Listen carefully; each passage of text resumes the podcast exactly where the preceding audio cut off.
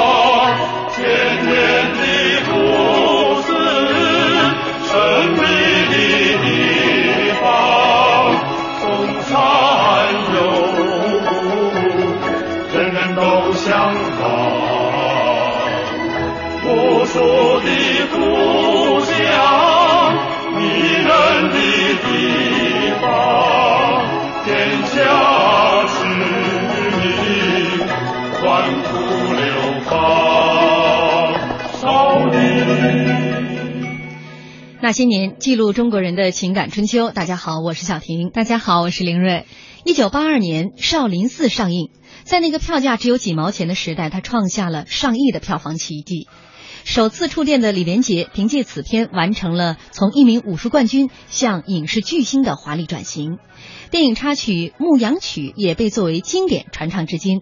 而当年一部电影《一个绝远》，让无数青年打算背起行囊奔赴少林寺修习金钟罩铁布衫。当年看过《少林寺》这部影片之后，这样的冲动你是否也曾经有过？欢迎大家在新浪微博检索“经济之声那些年”或者艾特主持人小婷艾特 DJ 林睿来和我们互动。今天我们一起来回忆一九八二年几部经典的国产电影。今天晚上我们的嘉宾是著名的影评人鹦鹉史航，欢迎史航老师。两位好。嗯，这个我们的听众朋友因为一直在收听我们怀念八十年代系列啊，最近在说影视剧嘛，呃，有一位朋友说终于到少林寺了，我还以为你们把这部电影给忘了呢。怎么会？这部太经典了。对，呃，说到这部电影呢，今天微博上大家都在讨论说，当时这个卖了上亿的这个票房，然后就在争论啊，这个票价到底是多少钱？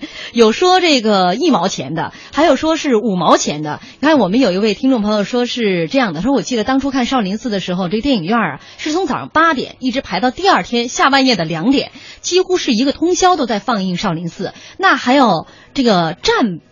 这个这个还那还要站牌买票，这什么意思？没明白哈。他说，记得在沈阳一般电影院的少林寺票价是两毛五，好一点的电影院像东北啊、光洛这些票价是三毛，而且很多人不止看了一遍。这当时史航老师，您有这个印象吗？票价我肯定不关心，那是我爸该关心的事儿。嗯那时候我才十一岁，但我印象最深的就是我们家只有一张票，我我爸跟我哥两个人，因为他们得体现他们是成年人嘛，我哥比我大四岁，不能跟我抢，所以他们两个人把我护送到门口，也想看看还能不能混进去。嗯，把门的，其实那时候我们叫吉林大学，都是认识的一些叔叔嘛，但是肯定混不进去，最后他们就在门外等着，等着看完电影我出来给他们讲。天哪！那一是你是你们家最受宠的，第二就是你口才特别好，是吗？我 明白了吗？我我记忆力还不错，我我不仅当时回来能给我爸我哥讲，现在给你们讲也差不多。那还能演，还能连讲带打，是吧对？那我觉得一般来说，这个电影那么好看，岂不是这听完之后心里更痒痒？对，对，因为后面肯定大家都有机会看到，但第一轮很重要。嗯包括到后来，别说这个电影了，连他出的电影小人书，给我印象是最贵的，因为三毛钱。那时候小人书应该一毛多钱，嗯很少见到三毛钱小人书，那是唯一的一本，觉得天价了，嗯对，但是也是买了。哎呦，这都相当于收藏品了。对让我们都是小时候借阅啊。啊借阅翻翻的稀烂那本书，这个其实一般这本书人家是不借阅的，嗯就是有时候你看有卖那个小人书那书摊儿，就是中午花个两分钱去看，但这本的话，啊可能三分到五分了，对就蹲蹲到小摊旁边看看完还给人家，坐地起价。啊哎呦，其实这样的电影对于男孩子来说确实很重要。嗯当时对我们来说，可能最重要的是一个呃，就是这个那个除恶嘛，嗯而且除恶无尽。我当时印象很深的就是，因为少林寺按说在佛门净地嘛，完中间那个包括那个僧值那个胖子都说不要杀生，但到最后看到方丈都是被他们残害的时候，嗯最后就。僧值说的一句话，说超度他们到西天极乐世界吧。所以我们当时同学们就课间休息，大家推推搡搡、各种打闹的时候，都指着我说超度他去希望极乐世界吧。我就记得里边有好多词儿啊，其实都被大家就是拿来，就有点像曾经的这个冯小刚的电影，就是呃这这种过年的这种电影哈，呃大家会拿一些很多台词它在生活是一代人当中成为一的街头种流行，暗号的。是。降妖除魔，立地成佛。还有什么酒肉穿肠过佛祖心中留。对，这是吃东西的。像那个谭中师傅，就是觉远的师傅嘛，嗯他说一句当时印象特别深，叫“蛇蝎缠身应还招，我佛慈悲亦惩恶还”，有然后他说大家就上。没吃三天素就想上西天。对，在这里面，其实你现在回想起来啊，当时的。对女色没有那么亲近，虽然那个丁兰演的白无瑕也挺漂亮、啊，但是对女色没有那么亲。但是最关心的就是，呃，怎么学这个东西。有那是以你十一岁的眼光，对对对对对。现在要看就 过后看到丁兰还是很高兴的，在一些什么电视上见到她还挺高兴的。但那时候对我们来说最重要的是，哎，那个孙建奎他的醉棍，于承惠他的醉剑，师傅色空师傅和这个坏蛋王仁泽，一个醉棍一醉剑，所以我们就觉得这个特别好。为什么呢？别的武功都是那是要很辛苦嘛，我们那时候知道武功的只知道铁砂掌，要不断的打一棵树。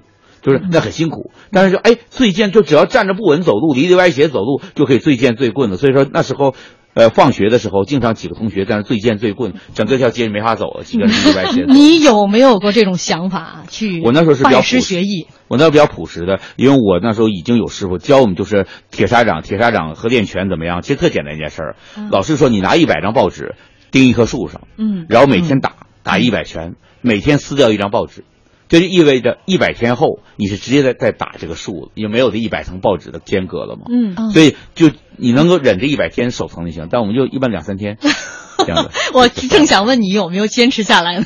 对呃，今天就就不是影评人史航了，嗯啊，就是全国武术冠军或者这个你看，我们有一位朋友跟你的经历很像，他说小时候有一阵儿就武术热，同学有武术杂武林杂志，每期呢都在班上传阅。记得当时有一期就介绍十八路弹腿的图解，我们就跟着学。上学路上一路踢腿，幻想久了就有功功力了啊。嗯学校呢还有人练铁砂掌，对着那个树用手掌砍，他老是对着一棵树，树上一个地方的树皮都没了。那我们就说您就对着一棵欺负呢，可怜的树。其实铁砂掌更多的是要插沙子，就是你、哦一般那个有建筑工地，到那找一堆沙子，出而且那那个沙子是不是也应该有点儿就是先插沙子，后掺黄豆，呃，就插完叉子，你还想加热越来越就最后再越来越硬的东西。就是一般我这足底按摩做习惯了 以这种路数来做。但是我们现在说的都是小时候那种练的东西，但回头想起来，真正吸引人的东西还是那个人物命运。就嗯到现在这个岁数回头看的时候，我那次有一次我上那个写作课，跟我的学生们说，我说我们小时候看就是。没没有谁我打不过少林寺嘛这样的，嗯但看到最后一想到一开头就是那个觉远师傅啊，李连杰演的，童自荣配音的，人家问他尽行受不杀生是沙弥戒，如今能持否？能持，这个不杀生他能做到。然后那，白无瑕在门口看着他说：“尽行受不淫欲是沙弥戒，如今能持否？”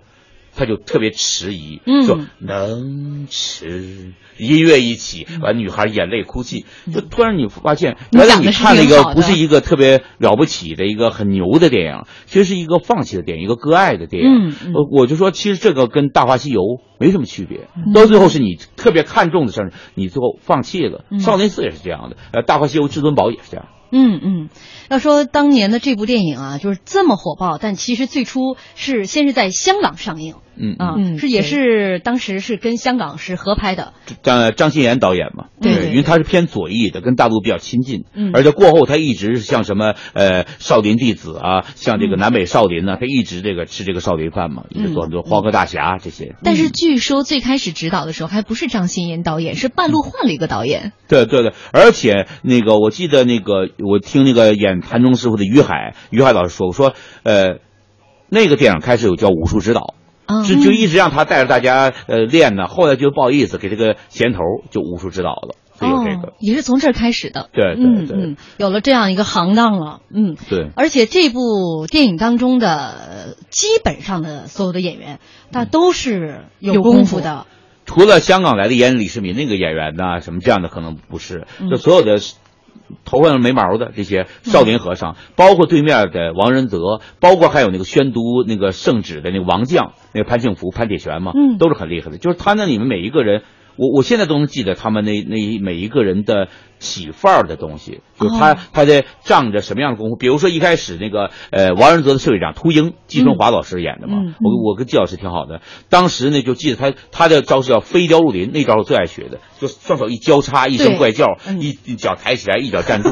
他不是金鸡独立啊！我最恨的就是他了，我跟你说，张老师。一开头那块就是。嗯，咱们接下来先进入广告啊。好，也欢迎大家继续锁定中央人民广播电台经济之声那些年广告之后见。乡愁是一张时间的火车票，搭在长大后的我驶向记忆中的童年。世上美丽的地方千万，唯独家乡的美无可替代，因为那里是我们的故园，是我们追寻血脉的起点。家乡曾经是贫穷的，那里需要发展。但是我们更需要留住那里的山清水秀，留住父老乡亲那一张张熟悉的笑脸。遗憾的是，过去十年，中国共消失了九十万个自然村，传统村落中蕴藏的丰富历史信息和文化景观也随之消亡。抢救乡村，抢救失落的文明。建设美丽乡村，不要让乡村只存在曾经记忆中的故园。讲文明树新风公益广告。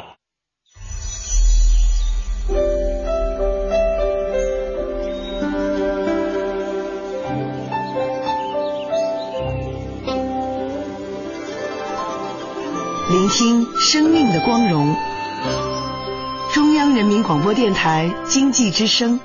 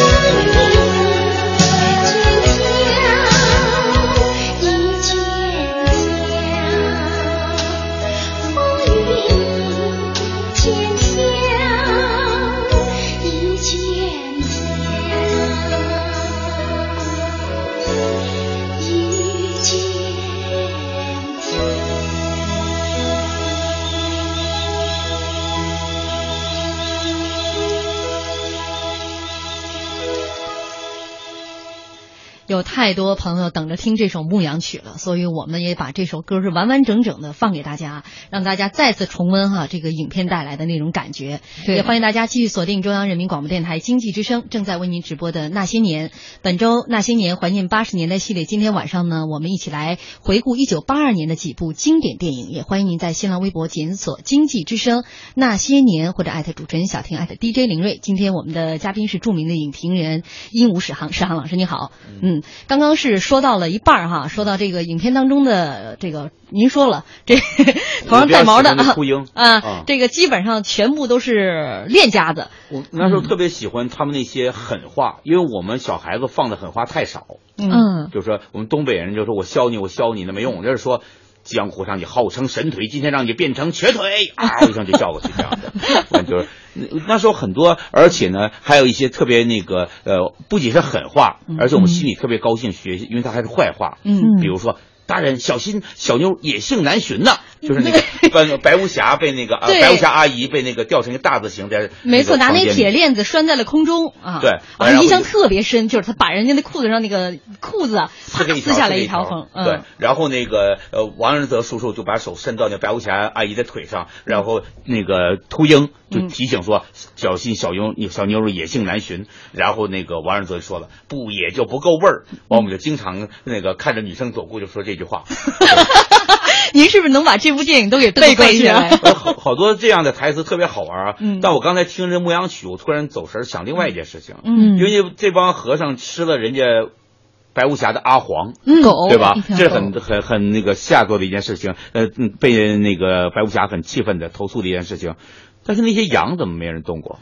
哎，对呀、好像为什么没人？因为但其实那机个狗缘巧合不是，他是机缘巧合，他也没有想说吃那只狗，对对是因为那只狗追绝远，后来他不是为了把那只狗捂着不让它发声吗？闷死了。就是贪吃贪睡不可教也。贪吃贪睡不干活不可可教也，对，还差一个不干活，所以是因为这个机缘巧合，他把狗无意当中给弄死了，对埋了呢又觉得可惜，最后刨出来给对他说的句话，埋了吧，有点可惜。嗯，所以这里面其实它有很多轻喜剧的桥段，我回想起来嗯。但是我现在作为编剧啊，回头看，正因为有那些轻喜剧的桥段，到最后拼命的时候才动人。就像那个兄弟连似的，谁跟我一起浴血，谁是我的兄弟。嗯就一开始开玩笑，而且他们对师傅这种又敬又怕特别重要。对这是个真正类型片。你知道，其实很多美国片子，无论军校的啊、篮球教练呐、学校里都是这样的，就是说有这么一个老师，有这么个师傅，有这么个教练，特别服他，而为了他，我们赴汤蹈火。所以到后来少林寺后半截的时候，我印象特别深，有一段话是我那时候就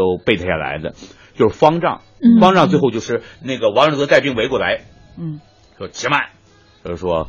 那个，就那段话我特别喜欢。他说：“呃，这个净土宏开，千秋功业。若云有罪，罪不在梵宫；若云当罚，罚不及僧众。老衲乃一愿主持，愿承担一切。”然后说：“好，放火，就把方丈给烧了。我觉得你今天都不用剪啥桥段，你就真说是我今天来一段那个，我今天还专门剪了一段这个少林寺的片段，我觉得你已经把你，不，你你 还听听听上一场的配音。史航老师已经把这部电影基本上跟大家复述了一遍，尤其是特别经典的这对几个地方。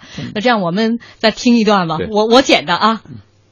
古往今来，关于少林寺的传说很多。这部影片是根据壁画上所记载的少林寺十三棍僧救唐王的故事改编。第一，尽行兽不杀生，是杀迷戒，如今能持否？方丈，这孩子伤势严重，昏死过去了，收留他吧。先把他救活再说吧。佛祖保佑，阿弥陀佛。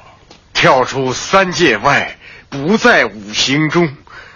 你是自寻烦恼，成何体统？身为僧人，应该怎样？走如风，立如松，坐如钟，睡如弓。你们在干什么？我们我们在练蛤蟆功。贪吃贪睡不干活，不可教也。喂喂，你醒醒！哎，醒醒！死了！哎，真是闻到狗肉香，神仙也跳墙。酒肉穿肠过，佛祖心中留。出家人心中有佛，多行善事，不必拘泥小节。你不记恨我了？记恨什么？我还欠你一条狗命呢。一条狗命还一条人命，我可占大便宜了。听说秦王李世民常常深入敌后，骑马探营，莫非你？我有急务在身，要马上过黄河，不知可有熟悉的小路？好，我们护送你过黄河。路上关卡重重，你怎么闯过去？将爷，时候不早了，新郎新娘还得赶回去进入洞房呢。你高抬贵手吧，来，喜酒我请了，行个方便吧。师傅，架起来，轰下山去！师傅，你对我有救命之恩，方丈对我有再生之德，不能让少林因我遭难，让我来承担罪过吧！师傅，师傅，跑了和尚跑不了庙。三天之内交不出人，铲平你们少林寺。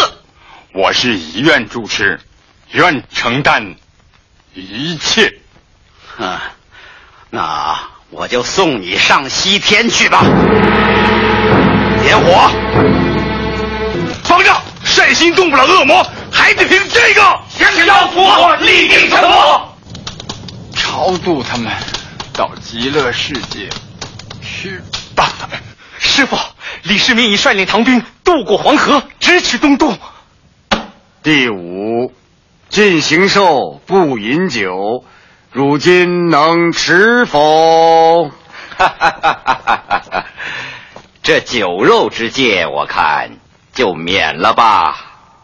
既然万岁开了金口，这酒肉之戒，从今不上少林寺借条。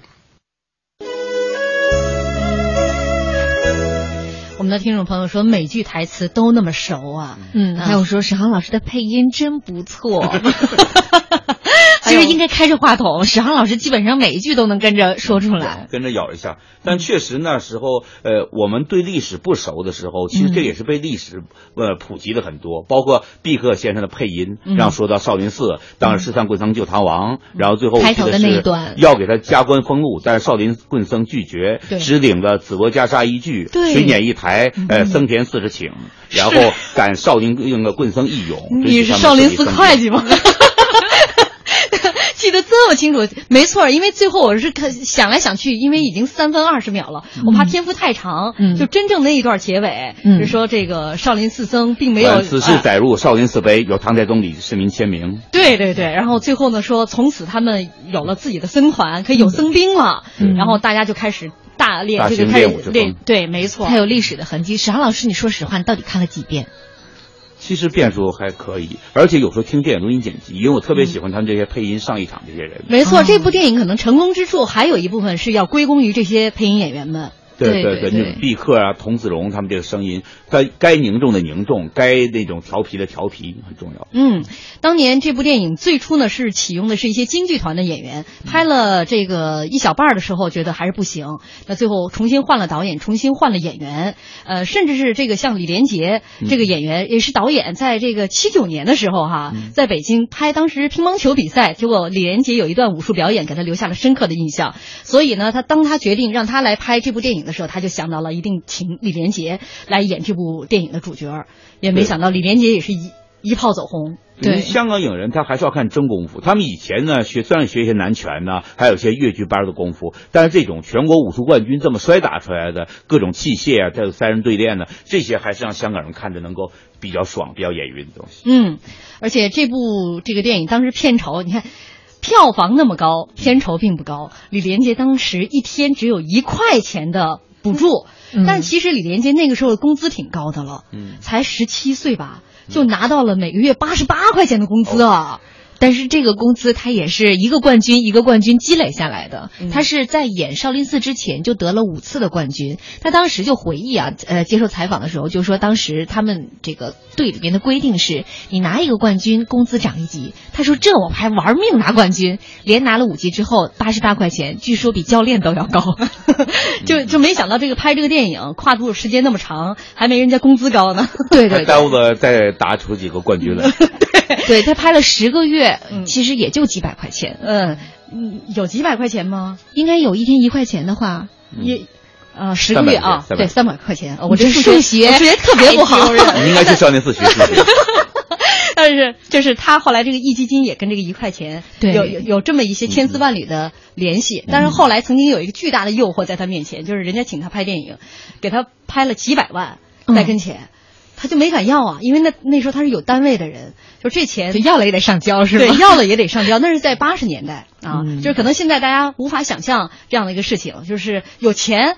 竟然不不去，就没办法去赚的这种这种情况。那时候他也是绝缘思维，绝 对对啊！这里是中央人民广播电台经济之声正在为您直播的《那些年》，本周《那些年》怀念八十年代系列，今天晚上我们一起来回顾一九八二年的几部经典电影。刚刚是为大家回顾的是。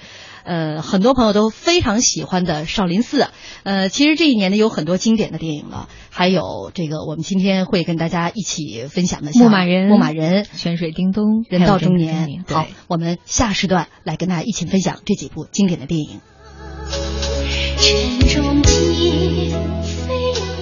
交通银行提醒您关注央广财经评论。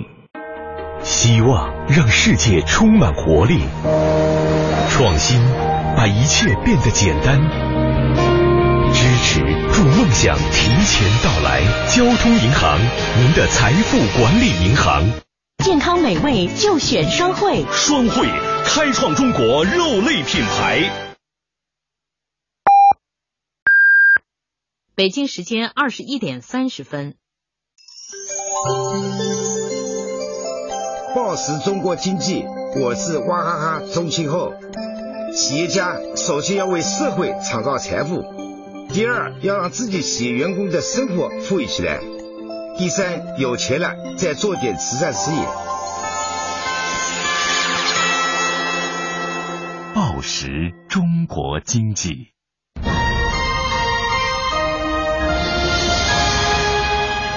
经济之声。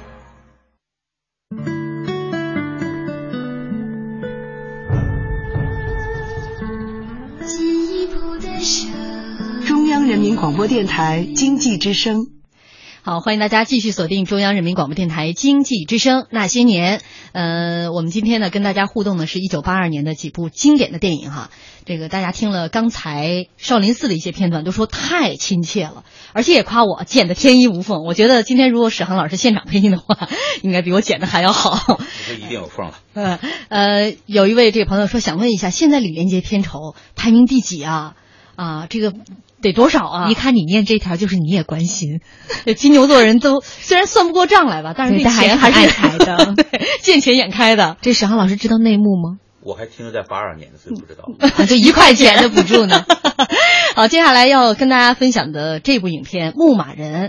呃，为了这今天这个节目呢，这个史航老师今天下午专门又看了一遍。嗯嗯，很高兴。因为牧马人当时也有点把它想简单了，就是一个你到底是爱祖国还不爱祖国的问题，就是这么个电影。可回头看起来，我发现他有那么浓厚的一个人情味在里面，而且是一个当代人，甚至是一个我我在网上发微博之后，九零后的朋友说，我看你说这个 就是很感动，所以我就必须得说一下子。但编剧是李准，导演谢晋嘛，谢晋，我觉得这位老导演真可以称为叫国民导演。嗯，就是日本有这个词嘛，国民导演像山田洋次这样的，就说他是把那个时代啊，他有点像怎么说呢？就像一条毛巾一样，什么时候拧出都是湿毛巾，不是个干巴巴的。那你们感情永远在呢，这是个奇迹。我就是看这里面很小的地方，比如说这个呃，儿子当了这么二十多年右派，然后爸爸一直在海外，终于回头见了他，这父子相见，在那时候八二年拍的片子中间，爸爸第一句话说：“灵君。”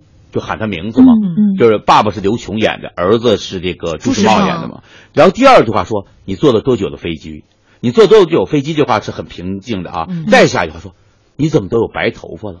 嗯。然后这第三句啊，一个爸爸问儿子：“你怎么都有白头？”第四句说：“你先别坐下，你站起来，你走一走。”嗯。然 后那朱时茂很尴尬，走两下说：“我在那边一直梦见你已经是瘸子了。”嗯，就他觉得我儿子会很被欺负、被人打，梦见我儿子已经是瘸子，所以一见面你先走走。嗯，就这几笔，我就做一个编剧，我在想，要现在我写的话，未必超过他。就久别重逢，在那么一个情境中间，嗯，所以他就是超越时代的人情味儿。嗯嗯，这部电影跟大家来简单的描述一下，其实呢就是呃父子分别，四九年在解放之前，呃男主人公的这个父亲呃离开祖国到了美国，三十年。没有跟孩子相见，因为他走开走的时候，他的儿子十一岁。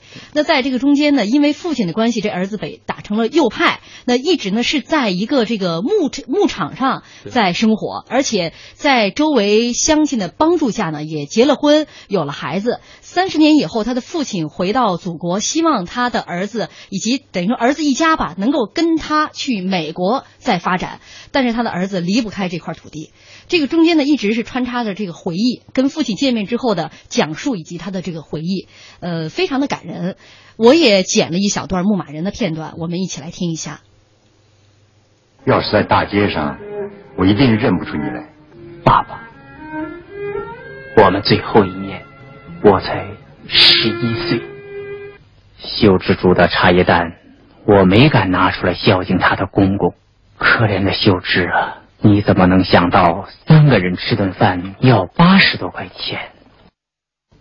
咱们和林军一块好多年了，都了解他嘛，干活踏实，人又老实，可不能看着他去挨打受气呀。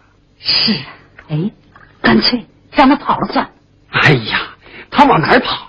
逮住还不是当流窜犯送回来？哎，我有个办法，只要我们咬住，草情不好啊，这就是你的家。那，他就是老许，大名叫许灵均。哎，你叫什么？说，说，什么都好，就是穷点儿，不过越穷越光荣嘛。啊，这是我攒的四十块钱，还有二十几粮票，你带上回四川，回家去吧。你是不是嫌我长得丑？不不，我傻子他没跟你说清楚，我我。我是右派。姓郭的大叔和我说了，他们说你不是坏人。快进来，是戴林军，来来来，我跟你说个事儿，这是我们七队每家送你五毛钱，一共是二十三块五毛。哎，这怎么行呢？人家，拿着拿着，大人的心意嘛，得轻人意重。拿着，师傅下吧，明天带他到供销社。去买件新衣服。嗯，去跟你们同学说说，徐老师明天就要到你们那儿上课当老师了。以后你可不能再喊人家老幼了啊！人家是老师，是错话了的老幼啊。嗯，不是真。你先把你那个嘴改过来。我以后也叫他徐老师。刚刚大家听到的就是《牧马人》当中的一些片段啊，嗯，呃，程咬金 PK 胡大海说，《牧马人》不能忘了原作者张贤亮先生。这个影片基本是张先生的自传故事，嗯，这改编自张贤亮的小说。对，但是他确实电影比那个小原著小说《灵与肉》啊要丰富很多，这是编剧李准的功力所在。嗯，因为李准先生呢，他又可以像比如说董大妈劝这个许成军说，哎，你人得想开点吕蒙正当年还要饭呢。他传统戏曲的东西他能知道，但是呢，当时这个许灵均的父亲，就是多年之后回国之后，坐在轿车里，旁边的女秘书的时候，他念的什么呢？他说：“兰苑未空，行人已老，归来世事看经。”他用这样的一首词，这一引的又是他的修养和那种感受，所以这个电影是大雅大俗的。嗯，而且这里面呢，他很重要，就这些演员，比如咱们刚才这个听特别亲切声，牛牛奔老师演的郭撇子，因为这里面好几个人都是配音，但是呢，郭撇子是自己的声音，嗯，就牛奔的声音，牛奔在在这儿我们记得他。那里面就他那个，你看牛奔他很有意思，他比如说这个，呃，不过越穷越光荣嘛，他这么介绍。然后呢，说自己老婆也说说，当时你来逃荒来也就八十多斤嘛，那现在你看你就你已经胖了嘛，就还是要看发展嘛。嗯，他每次啊都是用政策性语言，但解构政策语言。而他们说那个就怎么帮助许灵军，因为藏马派要揪斗他，那怎么掩护他逃走也不行，说借口草刑有问题，上山放马把他裹挟走。队长说那他不行，他得留在这儿。完问那董大爷说你能替他放马吗？董大爷特别伶俐，老头马上咳咳咳开始咳嗽。说我这么虚弱，我怎么能替他呢？然后郭撇子马上上去了，你让一个生病的老贫农上山放马，你让一个年轻的右派在家里休息，你什么阶级感情？什么阶级感情？其实他们是怕他在家里边被揪斗。对对对，就一下子把队长给说住了，没办法，那其实您说的这个，谢晋老师在后来的采访里面也说到了，他说他特别认可李准老师的语言功力。他说，如果不是有李准老师来改编这一部《牧马人》的话，很可能牛奔老师后来扮演的这个郭撇子是得不了金鸡奖的最佳男配的。就好像因为百花有有他两个男配，得得了百花是不是也是男配？他对得了两个。对他得了两个，因为有太多台词很经典。就是专业和观众都喜欢他。这里面就是你看我刚才说这个什么呢？就是他这个把就你你什么阶级感情，我觉得特别有意思。就李准写东西啊，嗯他是这么队长好像被他们拿住，说好那你们都去，嗯，但下一场戏是队长本人拿着个皮袄来找老许许灵均，说你还没皮袄吧？把这个拿着，我给你七个字：相信人民，相信党。嗯，就什么呢？队长不是真正被吓唬着，也趁机放水放过他。嗯，这个就是老派电影人物说他有厚道，就经历过文革的人呢，能少写一个坏人就少写一个坏人。嗯，就这舞团没有这场戏，队长角色也成立；但有这场戏，你再见队长，觉得他是个好人。没错，就是为什么觉得谢晋的这个电影能够到今天看依然就是这个电影特别温暖。对对啊细节的温存。嗯，这个电影呢，这个谢晋当时选演员也比较有意思。就是对对对朱时茂是他一眼就相中了。然后说实在，我今天看的时候，我就觉得原来朱老师也有那么帅的时候，现在也挺帅的浓眉大眼的哎跟当年我觉得还是老了，岁月是个什么什么。我今天就有一次，我说我跟那个笑场笑喷了，嗯就是那个人郭撇子说怎么就只是给你找个老婆，他一急说这怎么可以？嗯那那怎么可以说那个话吧？他他带什么呢？因为后来老看的小品跟那个陈佩斯，嗯这个话就特别像对陈佩斯说，说警察对着不法商贩或者小偷陈小二说这怎么可以？就突然有点派头，你知道吧？不是一个哦那个落魄右派的感觉了，突然就那一集有点出戏。就是曾经他就是因为是在打篮球，就然后人家有其他的这个导演也在打篮球，一眼就看见他了，嗯就给他拍了几张照片儿。哎，这小伙子不错，拍了几张照片儿。然后后来就传来传去，嗯最后他也演了一呃有一些演出，也被谢晋导演看到了，就跟他约。从啊摇篮就没约上他。嗯第二部《天云山传奇》也是约他。哦也依然没约上他，就错过两部。就人就是说说你真傻，谢晋导演的戏演一部火一部，就是当时那就是那么多人都火了，然后他就是就有一次就是呃谢晋导演又传话说你明年呃我明年要拍一部戏，嗯呃你能不能把明年的时间都空出来？所以他一听到这个话之后，就把所有的。安排都推了，就为了等谢晋导演戏，就等来的是这部《牧马人》。他当时都不知道要拍哪部，我觉得对的，因为你为什么、天云山传奇》他要上啊？要不顶石为坚那个右派角色他演不了，那个沧桑他演不了；要么演众星火那吴瑶，那是一个干部，是一个官僚干部，他也演不了。恰恰是这个里面，就是有一种青春气质、偶像气质，浓眉大眼嘛，但还有一种的书卷气。嗯，因为毕竟是南京世家子弟嘛，就还得有这一点。他是在旧社会过过十一岁的这样的人。嗯你看史航老师说的就很专业，我听完小婷姐说完这个桥段，我就两个念头，一个是谢晋导演真的是爱才，所以他非常执着；另外一个，我觉得那年当年啊，就出名真的好容易，打一场篮球就能被星探发现，能不能打听打听篮球场在哪儿？大家都去那那也得你先进到演艺圈里边儿，跟圈里的人一起打篮球才行。哦，是这样，史航老师引荐一下。对，你要跟郭撇子打篮球就没用。另外一个，你看他也呃选了另外一个这个女主角丛珊，嗯嗯，丛珊当时是中戏，刚上大一刚到我刚大一的还是什么，就是对该上学中戏是特别讨厌你正在念书的时候就出去拍戏嘛，嗯，为了谢晋破例的嘛。哦，也是明令禁止，不允许学生在大尤其大一一、大二的时候就去的时候打基础的时候嘛。对但是人谢晋就要你别打你的学院派基础，就是这个本色出演。哦所以从山还带点，我师姐带点婴儿肥呢。嗯那个白净净、胖嘟嘟的就去了，他就还是个演演的是个逃荒的难民。嗯，他希望的就是可能这个女孩子身上的那种纯淳真。朴嗯嗯。另外还有一个小演员，就是演他们这个孩子的。哎呀，太可爱了。呃，我小时候因为对这个童星嘛，他是我们那一代真是童星，叫方超，而且他也是陕西人。嗯，我专门剪了一段儿这个就是方超的这个戏，我们一起来听一听，实在是太可爱了。怎么搞的？我数也数不清，数了好几遍，这么多钱。哎呀，你这个人真是，钱算什么？主要是我在政治上得到了新生。政治新生，在我眼睛里，你还是个你。妈妈，爸爸怎么弄来这么多钱呀？当了二十年老幼补的。妈妈，等到我也当老幼，挣好多好多钱，给你买一双皮鞋，像小宋他妈那样。哎，徐老师，你来看看你这宝贝儿子在说什么？听听。爸爸，我长大不当老幼，一当老师。这件褂子太旧了，再晚一天走，我就把那件迪卡的做成了。我不喜欢穿新衣服的嘛。这是去北京啊！爸爸，北京在哪？北京在县城的东北边爸爸，北京有好多好多县城大吗？嗯，北京有好多好多县城大。北京有马兰花吗？没有。北京有沙枣吗？啊，也没有。姐姐，你爸爸这回可要远走高飞了，要跟你爷爷到外国去了。我爸爸不到外国去。为什么不去呢？到外国整天吃包饺子。我妈妈说，爸爸是妈妈手里的风筝，飞得再高，也还在妈妈手里。你瞎编什么？我没瞎编，我听见了，你昨天夜里说的。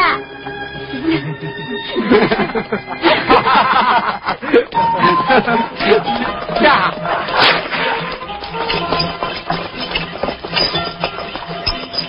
我们的听众在问小婷，你是不是特当时特羡慕啊？人家这个童星，反正跟我差不多是同龄人，所以你现在在把你姑娘往这个方向培养着。没有，我觉得差距太大了，这就是天生的哈，就是他他演戏特别灵哈。对对对，你看其中有一场戏，我觉得看过去那电影经常有那种时代感，因为比如说他结婚的时候那个五毛钱五毛钱凑。嗯，凑了二十三块五，而且最后还有一笸箩的布票和粮票，对对对，乡亲们给他留下。是没错没错，那个时候是需要这个，而且那个全国粮票和地方粮票还不一样，全国全国粮票更值钱。而且在这个电影中，他有好多细节，就后来被人均到，比如锅撇子，呃，要撒尿，这都是一个当时很破天荒的时间。嗯，但他撒尿不是一个简单撒尿，他是那种文革的标语，就打倒群军标语，他要滋这个标语，就看看没人再撒这泡尿，那都是我觉得一个国民导演替那个时代的人民滋的这泡。尿，嗯在这电影院里一定打动很多人，嗯，包括那个呃李秀芝，她一见到许灵均之后，她问的一段话，我现在觉得台词特别好。她说：“你这有邮局吗？”说干嘛？说我给我妈写封信，告诉她我找到家了。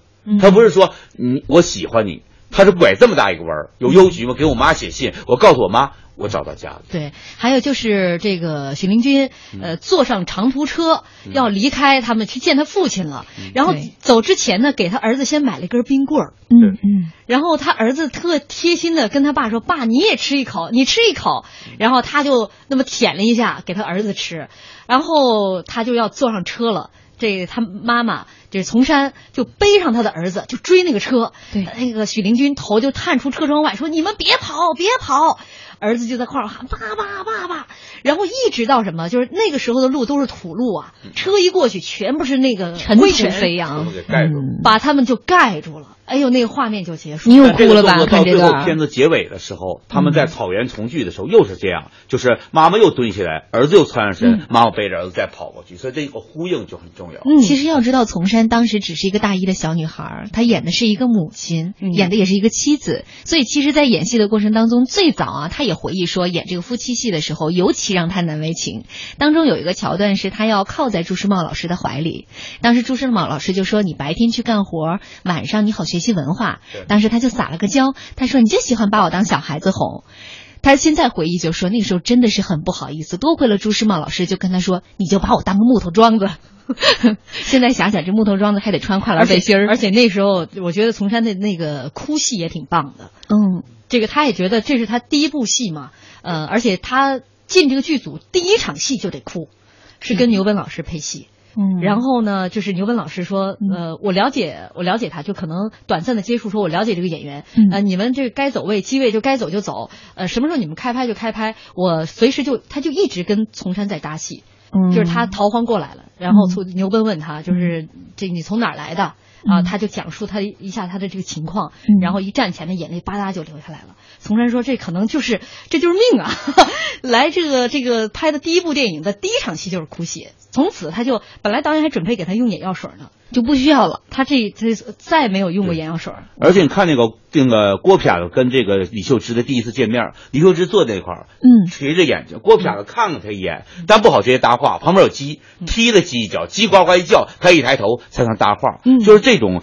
细节是特别漂亮的，而且我觉得关于这个从山还有一个特好玩的，就那个女秘书陈潇一演角色，一看那照片，说哎，长得像山口百惠啊。对，这个呢，当时觉得确实她长得像山口百惠，但现在回想起来，这非常滑稽的一个穿帮。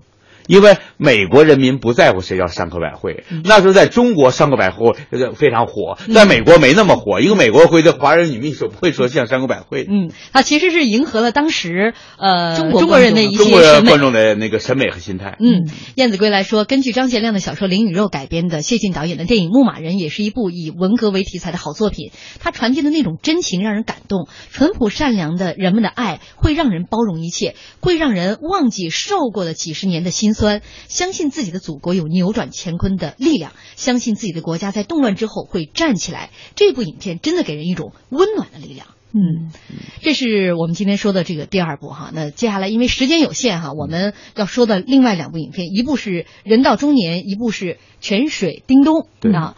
这人到中年的这部戏，呃，在广告间隙的时候，沈阳老师也说了，今天重新再来翻翻看的话，呃，更喜欢牧马人一些哈。因为牧马人呢，他是普遍的都有感情，而人到中年的时候呢，他凸显潘虹跟他的爱人，就是那个打长眼的傅家杰他们俩的感情，其他人更多的是用来挤压他们的感情和衬托他们的感情，无论是劳动人民、普通人还是马列主义老太太，所以反而我现在看人到中年像样板戏。而这个牧马人绝不是样板戏，是好电影。嗯，但人到中年，其实他那种知识分子的落寞和失意和那种苦涩的东西，确实拍的很足。我不知道你们还记不记得，就是他们最主要的那首诗，裴多夫那裴裴多菲那首诗嘛？嗯，我今天专门剪出来了。是吗？那是啊，要听一下吗？好，哎，陆大夫，还没问过你的名字。我叫陆文婷。啊。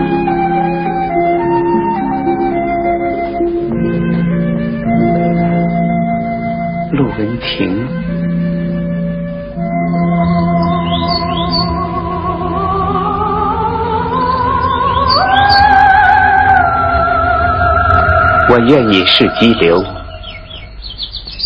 只要我的爱人是一条小鱼，在我的浪花里快乐的游来游去。我愿意是荒林，只要我的爱人是一只小鸟，在我那稠密的树林里做窝鸣叫。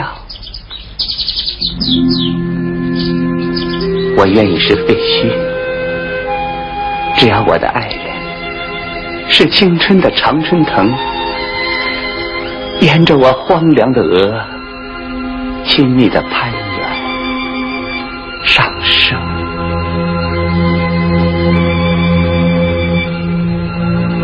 这是谁的诗？匈牙利诗人裴多菲的。真怪，研究金属力学的还有时间读诗。搞科学也需要幻想啊。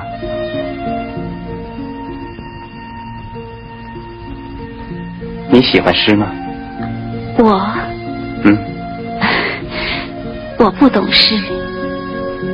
做手术不能幻想，一针一线都很严苛。不，你的工作能使千万人重见光明，它就是一首最美的诗。